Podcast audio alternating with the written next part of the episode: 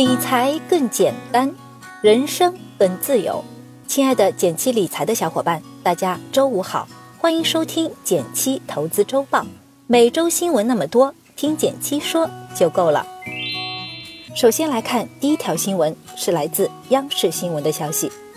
重要文件发布，有公积金的买房可能省几十万。近日，住房和城乡建设部、财政部。中国人民银行、国土资源部四部门发布关于维护住房公积金缴存职工购房贷款权益的通知。之前不少购房者可能遇到这种情况：明明可以办理公积金贷款，但有些楼盘开发商就是不让你用，只有通过全款或者商业贷款才能买房。就在前几天，住建部提出了二零一八年楼市调控政策，满足首套刚需。支持改善需求，遏制投机炒房，而使用公积金贷款的购房者，大多数以首套房的刚需为主。如果开发商直接拒绝公积金贷款，无疑会影响到大多数人的正常的住房需求。所以这份通知明确要求，开发商不得限制、阻挠、拒绝购房人使用住房公积金贷款。有人算了这样一笔账，按目前百分之三点二五的个人住房公积金贷款利率。贷一百万元，期限二十年，利息支出可比商业银行房贷节省二十万元以上。对购房者来说，用公积金贷款可以大大减轻买房负担。万一今后遇到开发商拒绝住房公积金贷款，我们可以通过幺二三四五市民热线、幺二三二九住房公积金服务热线等渠道投诉举报相关问题。第二条新闻是来自新浪财经的消息：扫码支付将限额。别慌，我们还能用钱，用支付宝、微信等应用扫码付款，将正式迎来额度限制，按风险划分为四级，单日限额最低五百。新规自二零一八年四月一日起实施。看到扫码支付限额五百元，很多小伙伴担心以后买东西钱要不够用了。先别急，这里的单日限额五百元只针对用户扫静态条码，也就是很多商家贴出来的纸质条码。比如你买早餐时扫商家给出的纸质二维码付款，就会受到五百元的限制。这个限额是针对用户而言，对商户没有限制。如果你在餐厅消费超过五百元了，最好就不要选用扫描商家的静态条码，而是要让商家扫你手机上的动态二维码。所以新规对我们生活的影响并不会很大。一方面，一般扫静态条码大部分是进行小额消费。另外，如果超出限定金额，我们还有其他支付方式。这次对静态条码的额度限制，主要是基于安全性的考虑。静态条码虽然方便，但是安全性较低，曾有过条码被更换、钱被盗取的事例。最后也提醒大家，使用条码支付时，尽量不要拿手机扫别人的静态条码，而是让别人扫你的手机，因为动态条码更安全。第三条新闻是来自蓝鲸财经的消息：年末防范退保理财骗局，勿受高息理财诱惑。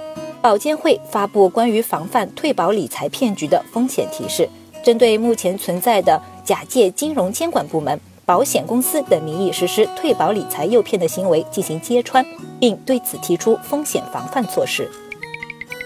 退保理财是近期常发的一种诱骗手段。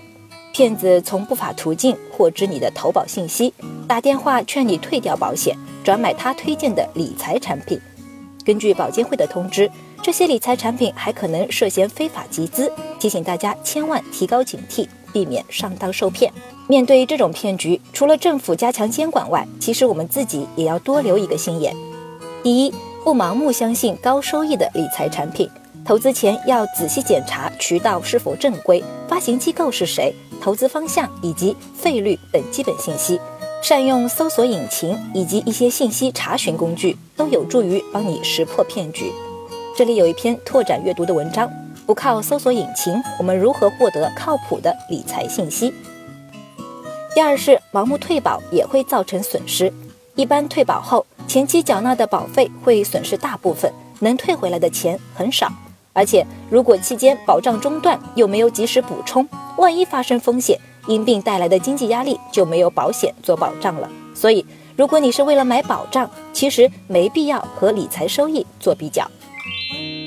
第四条新闻是来自北京青年报的消息：微信身份证上线以后，出门不用带身份证了吗？二十五日，广州市公安局南沙分局就发出了全国首份微信身份证。今后，居民通过扫码就能够告诉别人自己的身份信息。在不久的将来，乘坐飞机、去酒店住宿都可以通过这种虚拟的身份证来完成。微信身份证一推出，很多人觉得方便的同时，又很担心信息安全的问题。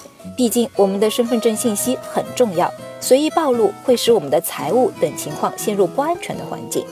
其实，微信身份证只会使我们的信息更安全，因为它不能被单独使用，而需要与人脸、指纹等等身份验证技术一起使用才有效。举个例子，如果你的手机被偷了，不法分子想打开你的微信身份证，想冒名顶替你，但是在使用时需要进行人脸识别，而别人显示是无法通过的。你也可以登录其他手机的微信或微警认证的 APP，原手机上的网证信息就会自动删除。如果该技术普及开来，就能很方便的证明我是我。不过目前仅在广州试点运行，未来会逐步推广全国。眼下的使用范围还是在本地的场所，大多数区域还是需要实物身份证来办理。如果在当地推广，你会不会尝鲜选择办理网证呢？最后来到了我们的一句话新闻时间，皇上你也该知道一下。